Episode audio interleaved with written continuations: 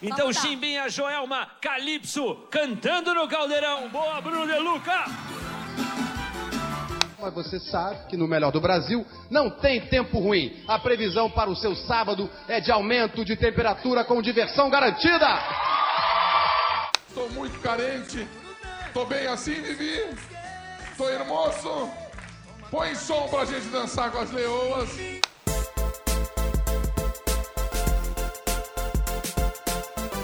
Olá, esse aqui é o Retro TV. Eu sou a Cássio e bem-vindo ao último episódio da primeira temporada desse podcast, que por isso também vai ser especial, né? Porque hoje a gente vai falar de um momento tão curioso da TV brasileira que ele se tornou histórico mesmo só anos depois. É a participação do Cassino no programa do Gilberto Barros, o Sabadaço, que aconteceu no dia 7 de outubro de 2006. Você até já ouviu aí o controle remoto mudando de canal, né? O Cassinão, como ficou conhecido desde então, colocou a música eletrônica nos programas de TV populares, ó, muito antes do Alok, e depois a internet, sempre ela, trouxe novas camadas para esse momento, né? Transformou a história de quem participou dele.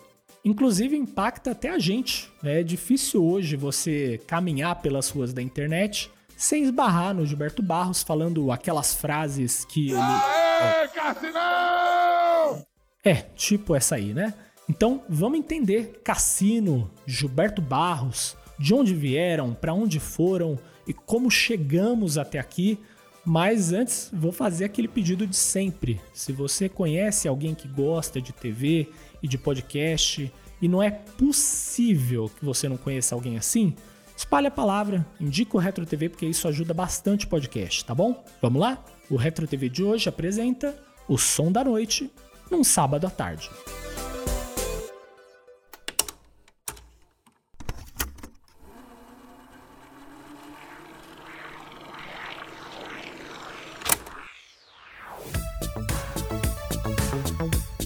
Existem aqueles encontros criados pelo acaso, não pelo acácio, pelo acaso mesmo, tá?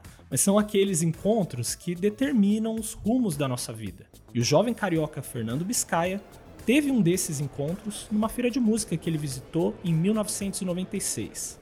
Nessa feira estava rolando um show de uma banda chamada Mr. Jam e ele ficou muito vidrado na banda. Comprou CD, voltou no outro dia para ver o show de novo e se tornou o presidente do primeiro fã-clube do Mr. Jam.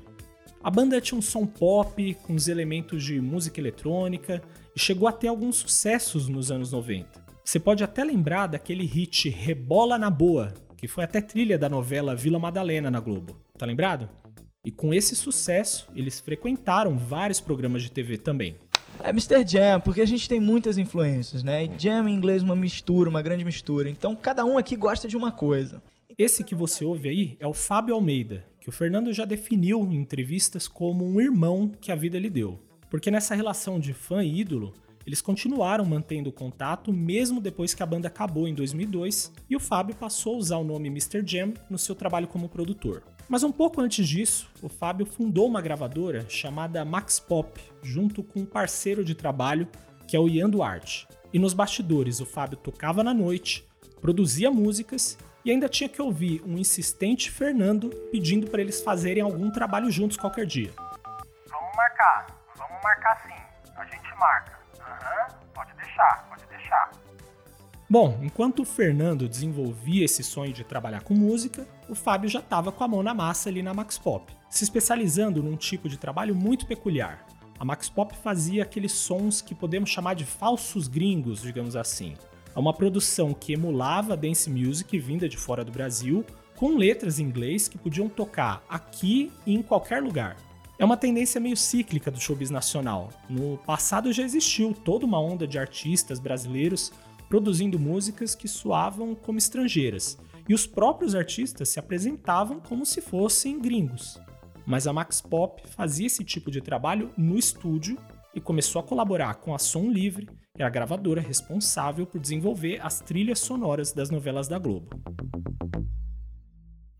Qual é o seu maior sonho? Bota a barreira que tiver na minha frente. Eu chego lá.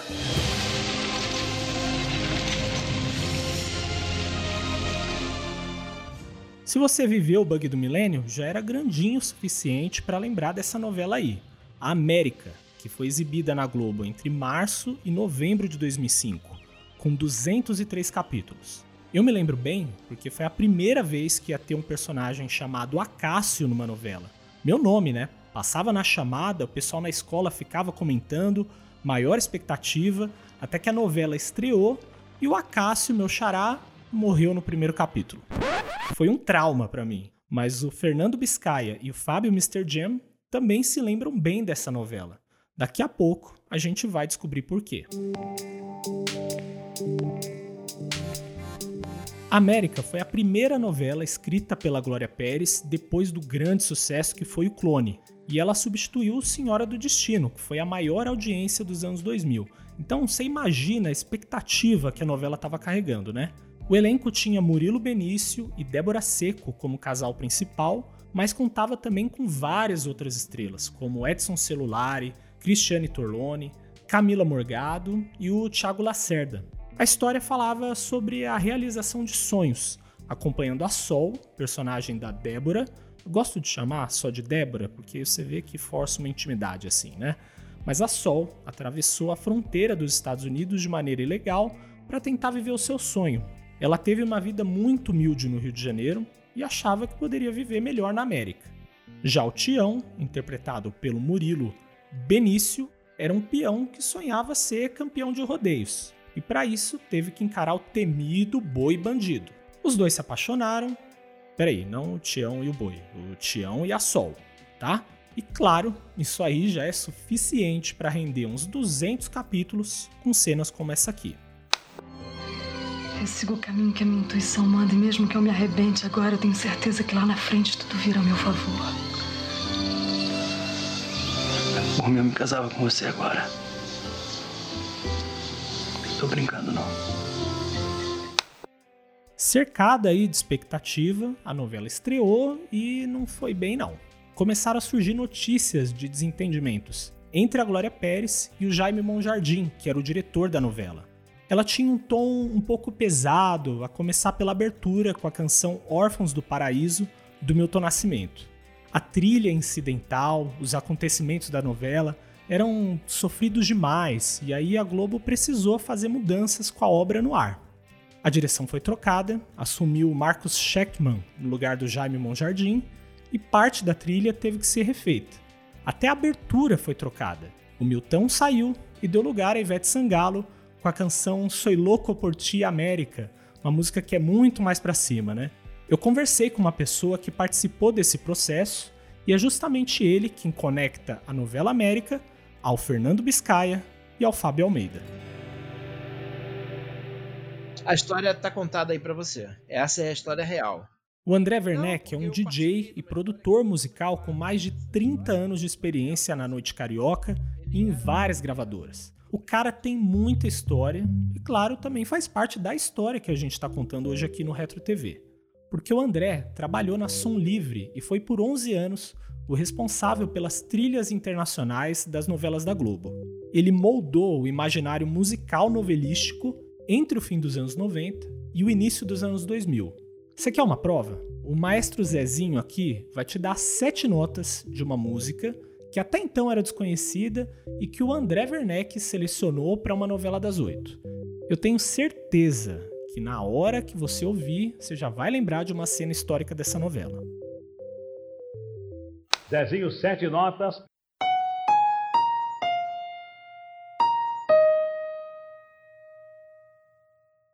Bom, Maestro Zezinho só tocou seis notas, regulou aí, mas também já deu para lembrar da Carolina Dickman em Laços de Família, né?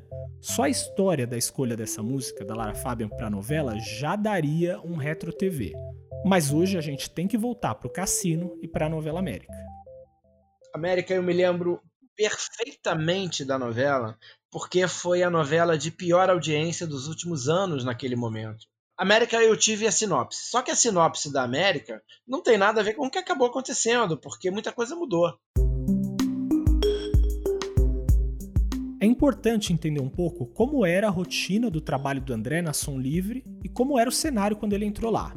Antes, a gravadora entregava para a Globo a trilha sonora já pronta. O objetivo principal era vender discos, então as decisões eram um pouco mais comerciais do que artísticas. Quando Boni saiu da direção geral da emissora, a Marluce Dias, que entrou no lugar dele, estabeleceu uma mudança em que os diretores e os autores das novelas passaram a participar das decisões do que entraria ou não nas trilhas. Então André tinha pressão para fazer trilhas que vendessem discos, mas que atendessem também à visão artística e às demandas dos autores das novelas. E no meio desses interesses, ele ainda tinha que conseguir autorização de gravadoras e editoras para o uso das músicas na novela. Pensa comigo aqui, como era complicado, ó. Elas precisariam estar liberadas não só no Brasil, mas no mundo inteiro.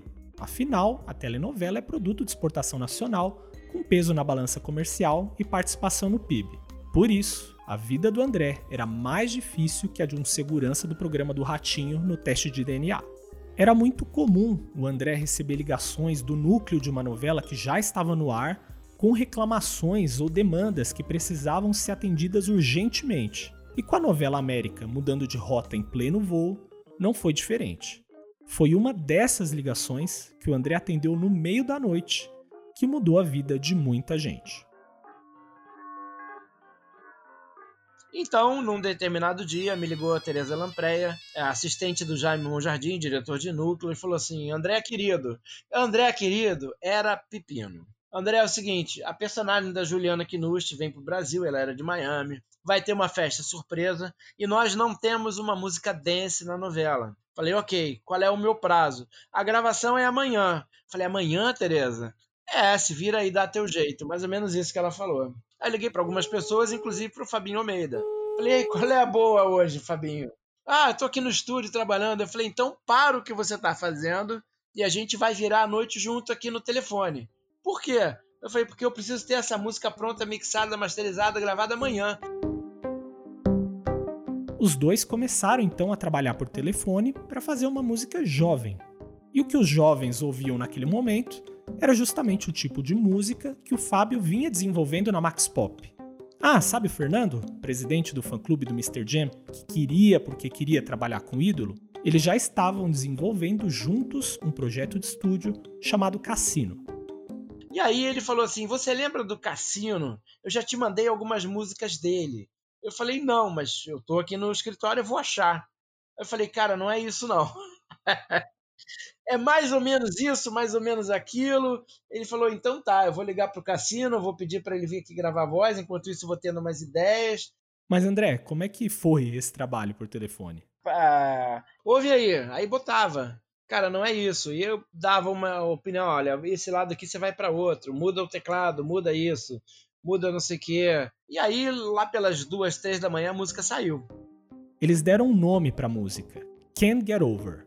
E ela saiu quentinha, direto para a cena da Juliana Knust. A questão é que Can't Get Over funcionou muito bem e passou a fazer parte da novela ela se tornou uma música coringa para cenas jovens, principalmente porque o núcleo de personagens que ficava em Miami frequentava uma boate chamada Ocean Drive.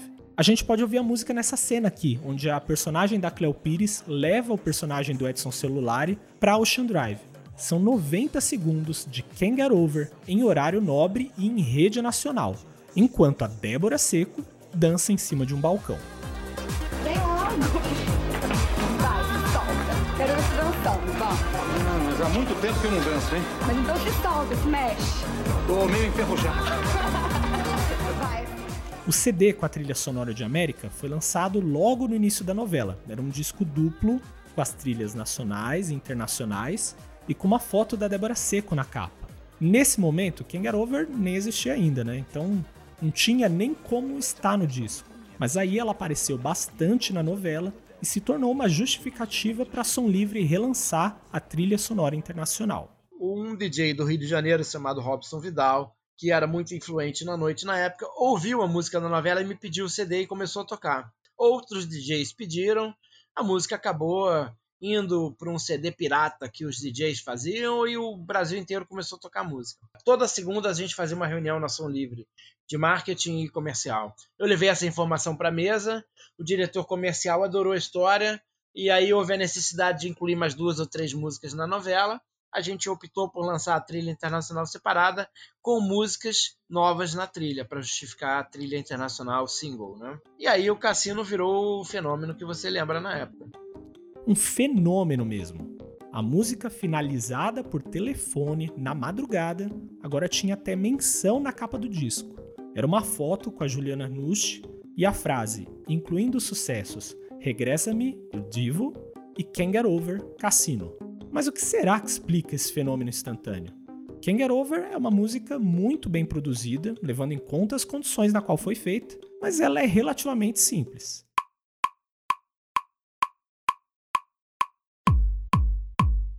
O andamento de 130 batidas por minuto. A progressão de acordes no tom de Dó menor,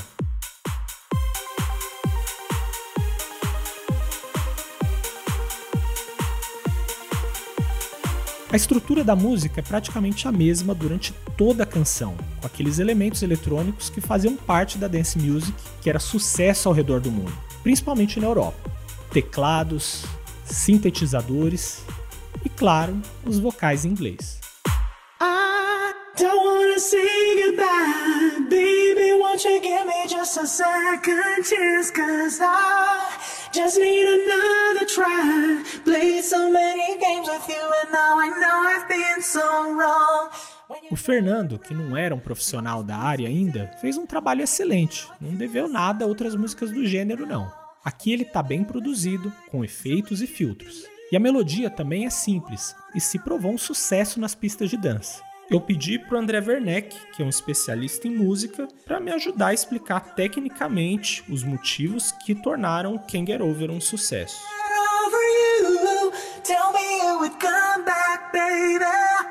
O que aconteceu com Can't Get Over é um fenômeno que não tem explicação na música e existem várias músicas que acontecem isso. Marizinho Rocha falava assim: na música, um mais um nunca é dois. Porque se um mais um fosse dois, eu ia estar no Caribe curtindo aquele sol e montando as trilhas e mandando para cá. Então a música tem uma, uma coisa que não tem explicação. Com ou sem explicação, o Fernando tinha uma música na novela das oito e que era novidade das baladas. Ele tinha que aproveitar essa tempestade perfeita. Mais uma vez agradecer a galera pelo carinho, das... Essa é a voz do Fernando e ele tá dando uma entrevista num canal do YouTube chamado Som do Cassete. É um canal muito legal, feito pelo Eric Risato, e eu super recomendo você dar uma olhada. Então a gente falou assim: e agora? O que, que a gente vai fazer? Bom, vamos ver até onde isso vai dar. Aí a gente resolveu tirar o projeto do papel e dar cara ao cassino, né? Cara do cassino está eternizada na capa de um disco que eles lançaram nos meses seguintes, chamado Lights of Love. Óculos escuros, cabelo loiro, perfeitamente alinhado e uma franja bem marcada. Aquele certo ar de mistério, não dá para saber muito sobre ele só pela capa do disco. O Fernando criou um nome artístico, o Fer Cassini, e a partir de agora a gente vai chamar ele aqui por esse nome também. A configuração de palco tinha ele como vocalista, o Mr. Jam e o Ian Almeida como DJs e mais duas dançarinas. Tudo certo, né? só tinha um pequeno problema que o Fer tratou de contornar. Quando o cassino começou, eu não tinha experiência de palco, né? Assim, eu nunca tinha me apresentado profissionalmente. E aí, quando a coisa começou a, a, a fluir, eu comecei a estudar, porque já estavam querendo o show. E aí, eu comprei os DVDs do, do Planet Pop, um volume 1 e volume 2, e estudava por ali. Esse é o Fer, numa outra entrevista, conversando com o produtor e cineasta Maicon Zambido, no canal dele no YouTube. E a gente vai falar melhor sobre o Maicon depois. Aí surgiu então o primeiro convite para um show na cidade de Americana, interior de São Paulo. E segundo o próprio Fer, esse show foi ó, um desastre, porque eles só tinham uma música e um repertório cheio de covers. E o contratante não gostou nada disso. Mas eles caíram na estrada e eventualmente as coisas se acertaram. O cassino mudou de patamar na festa Spirit of London, quando o Fair começou a abrir shows de ídolos da dance music que ele admirava. O ponto alto desse momento da carreira do Cassino aconteceu nos dias 7 e 8 de abril de 2006, no Planet Pop Festival. The one and only Cassino. Vamos decolar São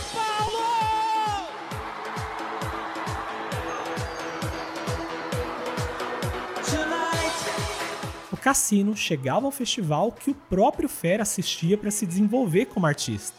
Ele estava ali cantando no mesmo palco que os ídolos dele. Você pode imaginar a emoção e a pressão, né?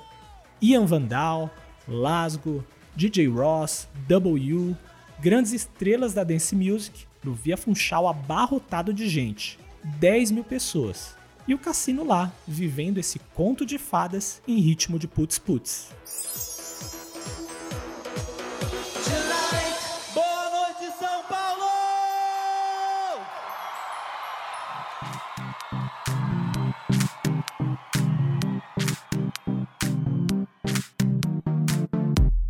Teve confetes, luzes e som, raio laser, disco voador. Não, não, disco voador não. O cassino cantou Can't Get Over, claro, mas fez também aquele momento de baladinha para os casais beijarem na boca. Até rolou uma dança do machixe techno uma hora lá. E o Fer jogou uma zica dizendo que o Brasil ia ser hexa naquele ano. 2006, hein? E o hexa não saiu até hoje. Obrigado pela secada, viu, Fer? Mas aquela foi uma noite mágica para o cassino, daquelas que duram para sempre, porque essa noite abriu outras portas. Ele participou de programas de TV, alguns deles bem populares, e a música eletrônica não costumava ter esse espaço. Ele esteve no Super Pop da Luciana Gimenez várias vezes, chegou aí ao programa da Hebe, ao Mulheres e também até ao remake do Viva a Noite que o SBT inventou nos anos 2000, lembra? E esse choque entre dance e TV causou algumas cenas inusitadas. Eles que fizeram um super sucesso semana passada aqui em São Paulo com o Planet Pop estão aqui de novo no Super Pop para arrasar com a nossa sexta-feira. Vai ser o máximo. Puxa o sofá, solta a franga e vamos dançar. Hello. Hello, hello. Thank you so much for coming again. So you guys loved. How was the concert? Brasileiro. Calma, gente, ó o mico. Fala inglês que pega melhor, vai. E aí, como é que foi o show? Ah, o show foi maravilhoso, os dois dias foi muito legal, a galera tava super animada. E essa é uma coisa que acontecia muito com o cassino. Com as músicas em inglês e a imagem um pouco misteriosa, tem gente que até hoje pensa que o cassino não é do Brasil. Mas vamos combinar? Tem pouca coisa mais brasileira do que se apresentar no programa da Luciana Gimenez entre um desfile de lingerie e outro. Mas o cassino tem essa vocação de percorrer uma trajetória muito única, né? Desde o encontro ao acaso na feira de música, a canção que surgiu na hora certa, naquela madrugada quando a novela América mais precisava, e daí para as pistas, para a noite, dos pequenos aos grandes palcos e depois voltando aos pequenos palcos, porque palco de programa de TV é quase sempre pequeno. Mas assim como a noite mágica do Planet Pop dura até hoje na história do cassino, uma apresentação no programa do Gilberto Barros num sábado à tarde também pode durar para sempre. Cassino! Sábado com Gilberto Barros.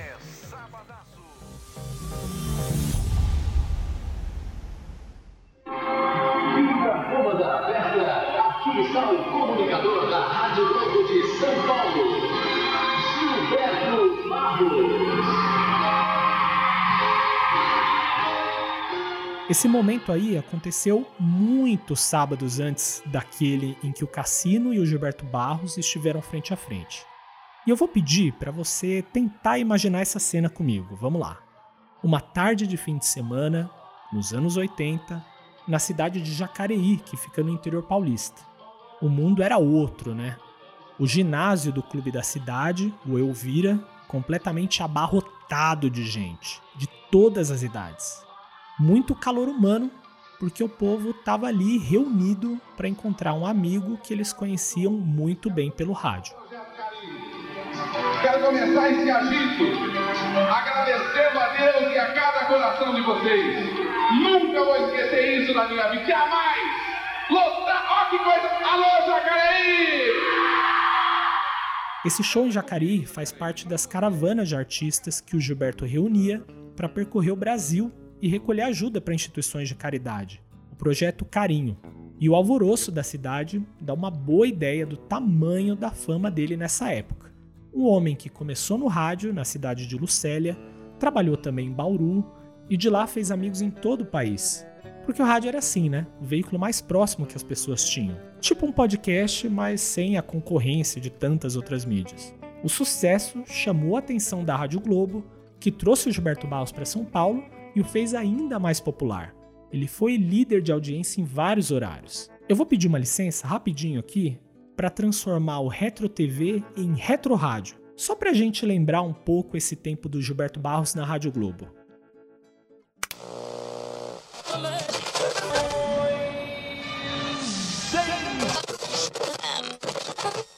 Uma voz poderosa que emite sempre vibrações positivas.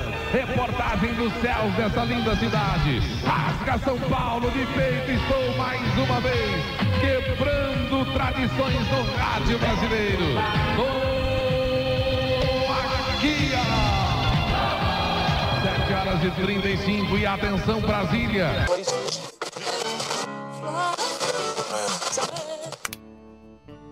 Enquanto construía essa carreira no rádio, o Gilberto Barros também virou repórter e apresentador de TV. Ele chegou a apresentar o SPTV na Globo entre 1983 e 86.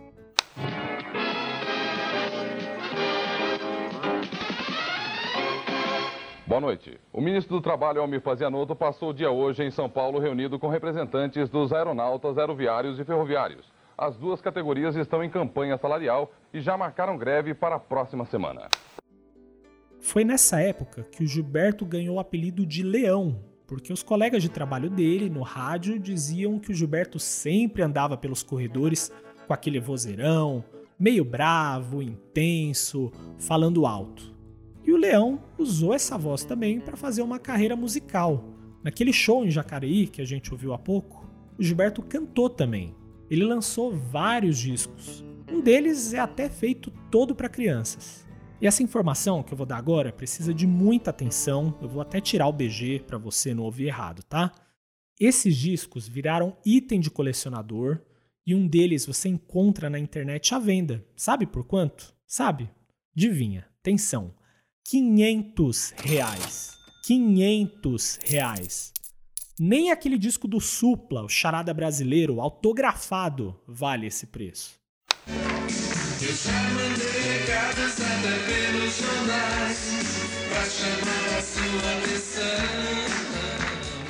Eu Gilberto Barros! Que bom estar com você pessoalmente. Opa! Fazia tempo que não te aguardando aqui. Eu, com muito amor, eu sei que você é um dos anjos de luz que habita esse planeta e a gente está nessa caminhada para alegrar a vida das pessoas. Deus está te protegendo e eu quero que esse povo todo, sempre com muito respeito e amor, te aplauda cada vez mais. Nesse dia no Gugu, o leão usava mullet, que é a versão humana para juba, né? Uma hora o mullet sumiu, mas ele nunca abandonou o bigode. Isso ficou claro para o público quando Gilberto migrou totalmente do rádio para a TV. Em 1998, ele foi contratado pela Record e estreou um programa de prestação de serviços chamado Disque Record. Não é mesmo, Leão? Está começando o Ligue Record. Não, Leão, não, não. O certo mesmo é Disque Record. Eu lembro bem desse programa porque eu tenho uma certa relação com ele. Eu era uma criança que morava na periferia de São Paulo e a gente tinha uma rua de terra lá no bairro que nunca foi asfaltada. E o Disque Record foi lá mostrar essa rua, fez uma entrada ao vivo para cobrar as autoridades para resolver de uma vez. E olha só, não adiantou nada. Mas eu era criança e pela primeira vez eu vi a TV de perto. Eu lembro até hoje de entrar no caminhão do Link, ver aqueles monitores, aqueles botões todos. E foi a primeira vez que alguma parte da televisão estava ali, na minha frente.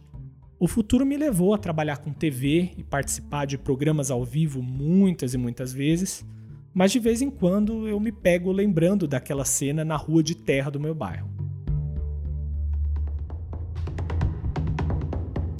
Ali, naquele mesmo ano, o Gilberto Barros passou a apresentar o Cidade Alerta, uma bandeira do jornalismo sensacionalista brasileiro. E foi quando ele pôde dar muita vazão ao alborguete que existia dentro dele, né? Eu vou mostrar um pouco dessa fase do leão, mas aí pro seu próprio bem, eu recomendo baixar um pouco o volume do seu fone. Faz isso, vai por mim. E o ser humano tem direito de defesa. E o Cidade Alerta deixou ele defender. Só que agora é um canalha, um crápula, um frio, sanguinário, vagabundo ordinário. Eu não posso e não vou admitir, Brasil, que esta palhaçada continue, porque agora o Brasil tem fera. Pro próprio bem da garganta do Gilberto Barros e dos nossos ouvidos também, né? Ele mudou de programa mais uma vez, no mesmo ano, porque era o cara perfeito para substituir o Ratinho, que estava sendo contratado pelo SBT. Ia seguir a tradição de apresentadores bravos, que trabalharam em programas policiais, que usam bigode e têm apelido com nome de animal. O Ratinho Livre virou Leão Livre, mas o programa era mais ou menos aquele mesmo, né? Dramas da vida real, conflitos familiares, casos policiais e muita confusão no palco. O Mundo Cão Entretenimento. Ficou nesse tom por mais ou menos um ano, quando foi reformulado, mudou de horário e se tornou um talk show. Mas aí o programa não durou muito depois disso. Até que foi bom para o Gilberto, porque a carreira dele, que estava indo para um caminho sensacionalista, teve aí um reposicionamento, né?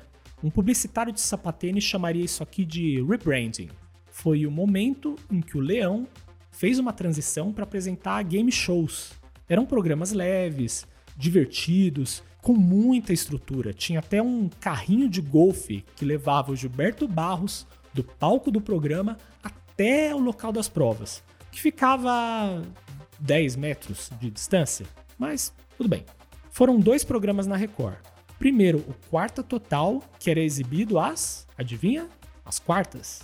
Depois, o Domingo Show, que tem até o mesmo nome do programa que o Geraldo Luiz apresentou anos depois na própria Record. Os convidados começam a aparecer no Quarta Total. Vamos receber Dominó! Auditório contando vocês aí, vai! Eu, eu, eu, eu, pago, eu pago janta, eu pago janta para auditório. O auditório come do bom e do melhor e, e fica com essa fraqueza toda.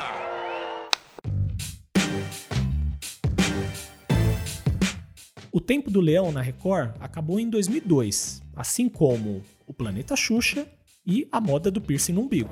Ele pegou a lotação da Barra Funda para o Morumbi e foi contratado pela Band. Dentro de um ano, ele já tinha dois programas de auditório na grade, com música, games, famosos e subcelebridades, notícias, entrevistas e reportagens. Aquele formato clássico, né? Tinha até a Máquina da Verdade, que é uma das maiores e melhores cascatas da TV brasileira. Esses programas eram o Boa Noite Brasil, exibido às quartas à noite, e o clássico Sabadaço, no sábado à tarde que foi o palco do momento que a gente recupera hoje no Retro TV.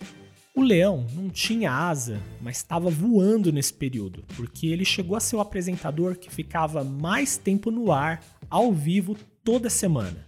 Alguns dos momentos mais lembrados do Gilberto Barros na TV são dessa fase na Band. Carol, que órgãos humanos ficam alojados em cavidades ósseas chamadas órbitas? Astronauta. Resposta? Astronauta? Água na Carol, água! No ano de 2006, os programas do Gilberto tinham uma boa audiência. Mas a edição do Boa Noite Brasil, do dia 4 de outubro daquele ano, foi histórica. Naquela noite, ele recebeu Tami Miranda, filho da Gretchen, no quadro De Cara com a Fera, Naquela época, ele ainda não se identificava socialmente com o gênero masculino, então ele assumiu, ainda como mulher, que era homossexual e apresentou a sua namorada no programa. Foi o primeiro passo público nesse processo que ele atravessou até concluir sua transição de gênero para o sexo masculino. A participação do Tami durou mais de duas horas e levou Boa Noite Brasil aos 13 pontos de audiência, ficando na liderança, na frente da Globo em alguns momentos. E para aproveitar o embalo e tentar repetir a dose, o Gilberto programou uma nova participação do Tami no Sabadaço, três dias depois.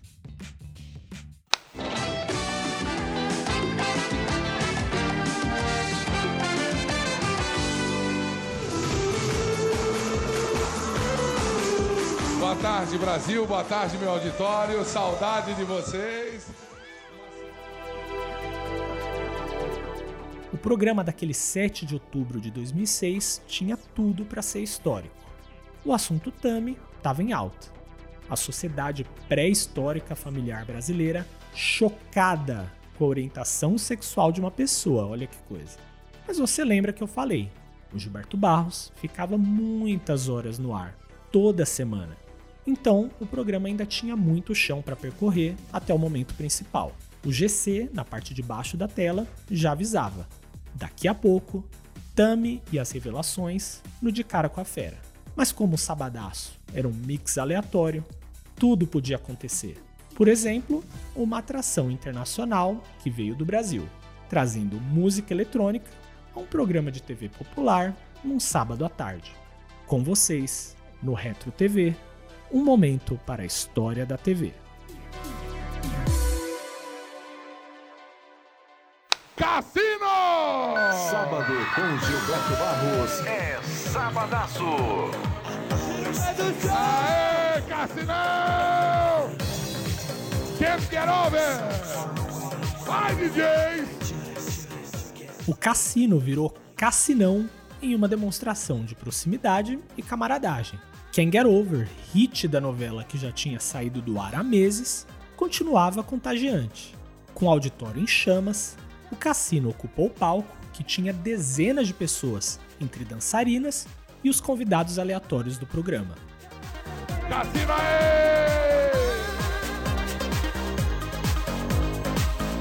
O som da noite! As baladas! O Fer de agasalho branco e aquele visual clássico do cassino com óculos escuros foi pra frente da plateia em meio às luzes de discoteca. O sabadaço transformado em uma balada. Ou numa matinê, né? A formação do cassino veio completa, também com os DJs Mr. Jam e Ian Duarte, e as dançarinas, que faziam uma coreografia com Fer, cujo principal ponto, na minha opinião, é o movimento de rotação em torno do próprio eixo no segundo verso. Muito carisma. Sábado à tarde com Gilberto Barros é Sabadaço. Mas talvez o que transformou esse choque dance televisivo num momento de arte para a eternidade tenham sido as interrupções insistentes do Gilberto Barros. Ele começa a disparar um monte de frases descoladas, com aquela pinta de tiozão que não tem a mínima ideia do que é uma balada e tá querendo se enturmar, sabe? Tipo, vai DJ, vai aonde, né? O som da noite. Tem um momento até que ele se empolga e dança desajeitado numa interação com o Fera ali que é comovente. O Gilberto é um cara que definitivamente investe na sua atração. O Leão chegou a dizer ali que o cassino é um destaque internacional. Isso pode ter levado ao surgimento de uma lenda sobre esse momento que o Gilberto até alimentou em algumas entrevistas. É que ele teria acreditado que o cassino fosse gringo e até falado com ele em inglês depois da apresentação. Mas isso não é verdade, até porque logo que o cassino entra no palco, ele mesmo já fala em português a expressão tira o pé do chão, que é uma coisa brasileiríssima, né? E também quando a música chega ao fim, os dois engatam uma breve conversa sem nenhum problema de comunicação.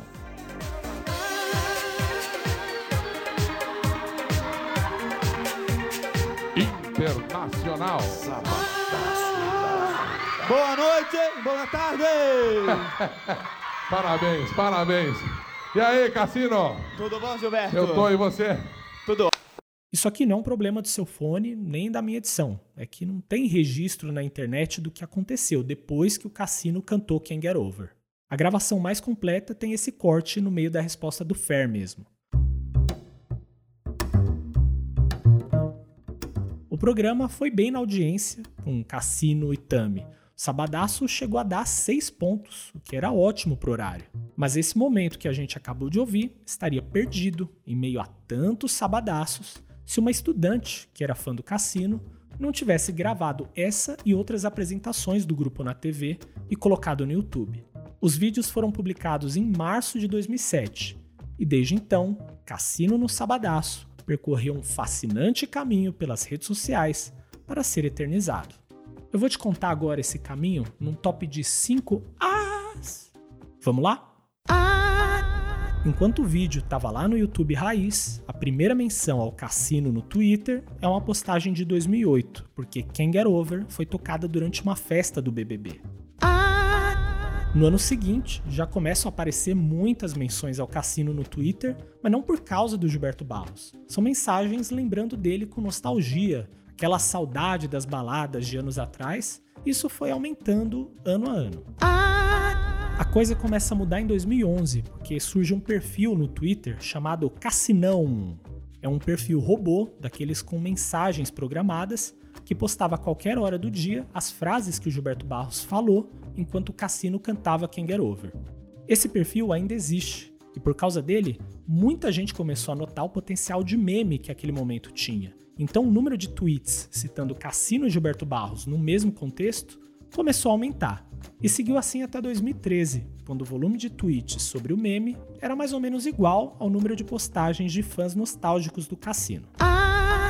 Só que lá para outubro daquele ano, o Twitter teve um aumento considerável de postagens e conversas sobre o cassino no sabadaço. Assim, do nada. Não teve nenhum acontecimento específico. É como se o meme conquistasse uma aclamação espontânea do povo na internet. No início de 2014, aquela fã do cassino que postou o vídeo original apagou essa e as outras postagens do grupo no seu canal. Parte da internet ficou em desespero, uma gritaria danada, muito choro. Mas outras pessoas já tinham salvo esse vídeo e começaram a postar em seus próprios canais. É a partir daí que surgem também montagens e edições do cassino no Sabadaço em vários contextos diferentes. Naquela altura, o meme já havia causado alguns problemas para o Fer Cassini. E eu vou falar um pouco disso logo mais. Ele havia continuado no projeto Cassino até 2008, quando foi substituído por outro vocalista chamado Bo Anders. O Fer retornou ao Cassino em 2014. E aí galera, aqui sou eu, Fer, estamos na gravação aqui do clipe da música Soul Free, do novo videoclipe do Cassino. Em breve o clipe e a música vai ser lançado aí pra vocês. Valeu! Foi mais ou menos nessa época que o Cassino apareceu numa série de reportagens do G1 sobre One Hit Wonders. São aqueles artistas que fizeram sucesso com uma música e depois saíram dos holofotes. Essa reportagem repercutiu muito nas redes sociais. Então o meme sobre o Cassino estava no auge, bem no momento em que ele tentava relançar o projeto.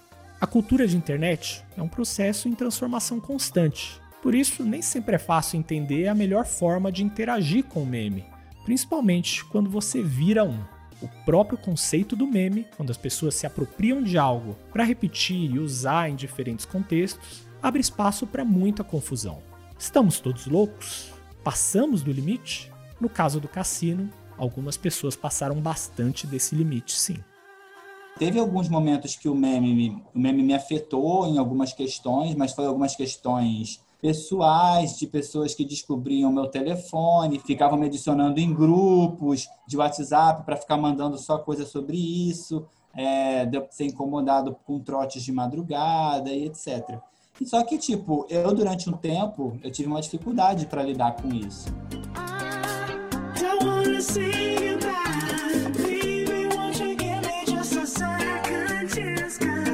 Esse foi o Fer, de novo, naquela entrevista ao Eric Risato no canal Som do Cassete. E em meio a essa explosão do meme, outra coisa contribuiu para tornar difícil a relação do Cassino com ele. Um perfil no Facebook, atribuído ao Fer, escreveu que ele teve depressão profunda por causa do meme. E aí, alguns sites publicaram reportagens relatando isso e espalhando essa versão. O Fer nega a história já explicou em várias entrevistas que esse era um perfil fake, que ele nunca escreveu isso, que nunca foi procurado por esses sites para falar sobre o assunto e que também não teve depressão por causa do meme. Mas ele admitiu a dificuldade de entender e aceitar a situação eu, durante um tempo, realmente me incomodava. Eu não conseguia abraçar o meme aceitar o meme. Só que eu via, eu via aquilo como uma forma de deboche, entendeu? Eu não via como uma forma de carinho. Eu achava que eu estava sendo ridicularizado, entende? Então, foi, durante um momento, eu realmente eu me fechei em relação a isso. Quando eu e o Mr. a gente, a gente começou a conversar, né? Ele começou a trabalhar isso, isso em mim, né? E aí eu comecei a, a, fazer um processo de, de, de aceitar. O meme trouxe, trouxe uma legião de fãs para o cassino que não viveram aquela época lá. O meme eternizou o cassino. Acho que essa é uma, uma boa palavra, né?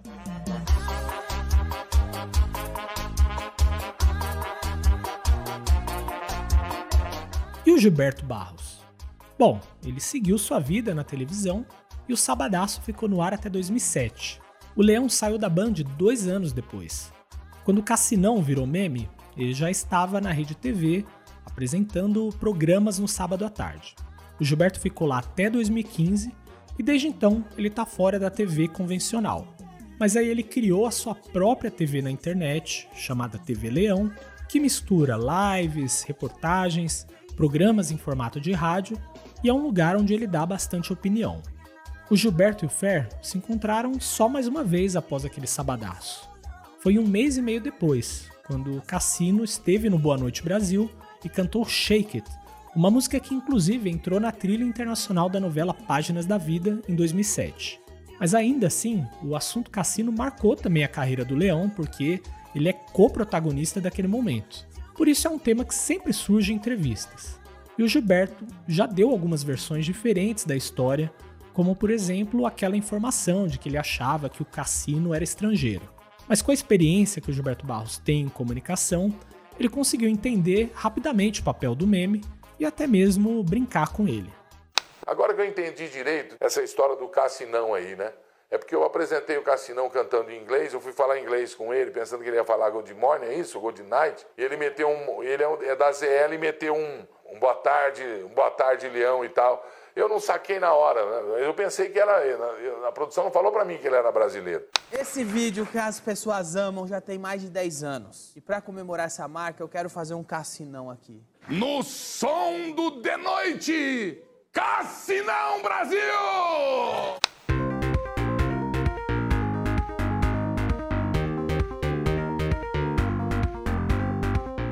O meme em si continua vivo e ganhou novas camadas em 2020. Chegaram a criar um jogo para computador com todo o momento do sabadaço em 3D, onde o objetivo é soltar as frases do Gilberto Barros no momento certo da música. Outra iniciativa muito legal foi o trabalho do diretor e produtor de conteúdo Michael Zambido. Ele criou um trailer de um filme sobre o cassino que não vai existir, mas ele fez uma leitura fantástica da história e do meme do cassinão no estilo das cinebiografias de astros da música. O próprio Fair disse que adorou o resultado. Que porra, cara? As pessoas não sabem quem sou eu, não sabem que eu sou brazuca. Eu preciso ser visto. Calma, cara, calma. Eu até concordo com você e já até tenho a solução para isso já. Você tem um convite para ir no Caldeirão do Hulk e no Sabadaço. Qual você prefere? No Sabadaço? Boa, cara, beleza, fake. Bate aqui, ó. Eu sinto que você fez a melhor escolha da sua vida.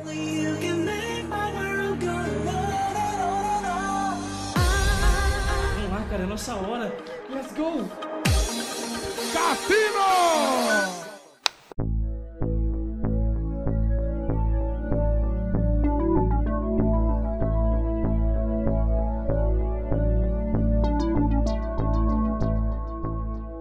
Já o Cassino parece estar em paz com o passado e mirando o futuro. Depois de alguns anos, o Fair voltou com o projeto e continua trabalhando com o amigo e irmão Mr. Jam, que hoje tem uma empresa que faz produção e agenciamento artístico. Eu acho que voltar é uma ótima escolha, afinal a nostalgia é a melhor forma de ganhar dinheiro atualmente, né? E quando você tem um fenômeno como o Over, que faz sucesso mais de 15 anos depois, você tem que aproveitar. O meme do cassino no sabadaço ajuda as pessoas a se conectarem com a música também. Durante esse Retro TV, você ouviu aqui várias mixagens de Can't Get Over em estilos diferentes, feitas por muitas pessoas que gostam do cassino, do Gilberto Barros ou daquele momento. Não importa. Acho que tem muito carinho aí, na vontade de partilhar o meme e nas memórias coletivas que a música traz.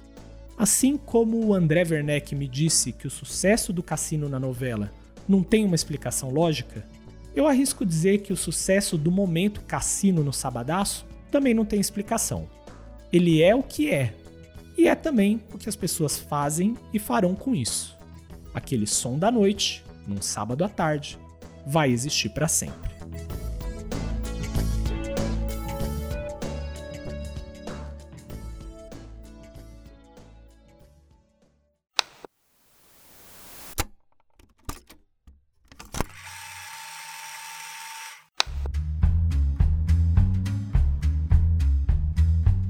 Retro TV de hoje chegando ao fim, mas eu preciso agradecer algumas pessoas aqui, né? Primeiro, o André Werneck, que aceitou falar comigo sobre o seu trabalho na Som Livre e nas novelas. O André é um profissional excelente, trabalha como DJ, é um dos melhores DJs de casamento do país, um cara com uma carreira incrível. Se você quiser conhecer mais sobre ele, vou colocar um link lá na página desse episódio em retrotvpodcast.com. Também vou colocar o link para o canal O Som do Cassete. Eu usei umas falas do Fer numa entrevista que o Eric Risato fez com ele. Confere o canal porque o Eric fala muito de música e nostalgia por lá. É bem legal, tá? E também quero agradecer ao Maicon Zambido. Procura o trabalho dele, que é sensacional. Só o trailer do filme do Cassino já vale a pena, mas tem muitas outras produções desse tipo no canal. Vou colocar o link lá, beleza? Também vou fazer uma lista com as versões alternativas de Can Get Over que eu usei aqui nesse podcast, feitas por muita gente boa da internet. Se você quiser ouvir, acessa lá. Esse episódio teve áudios de Band, Record, Rede TV, SBT, TV Globo e Rádio Globo.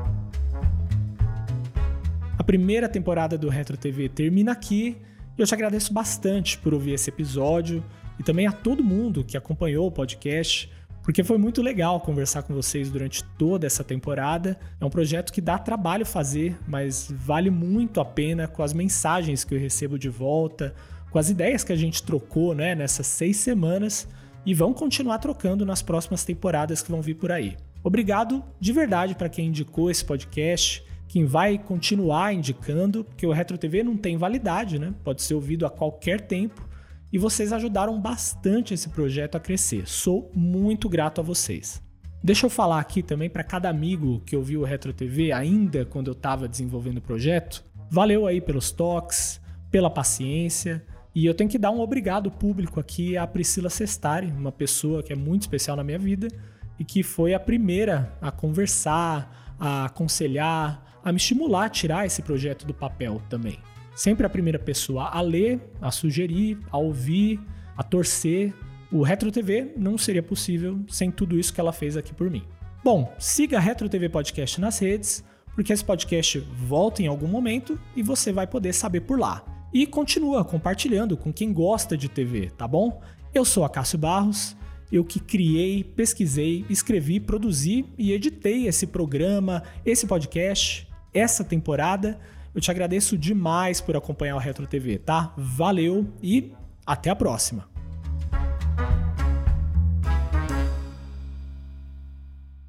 Prometendo ser a sensação do ano nas pistas do Jet Music. Baladas Cassino! Sucesso! Bem-vindo, Cassino! Parabéns!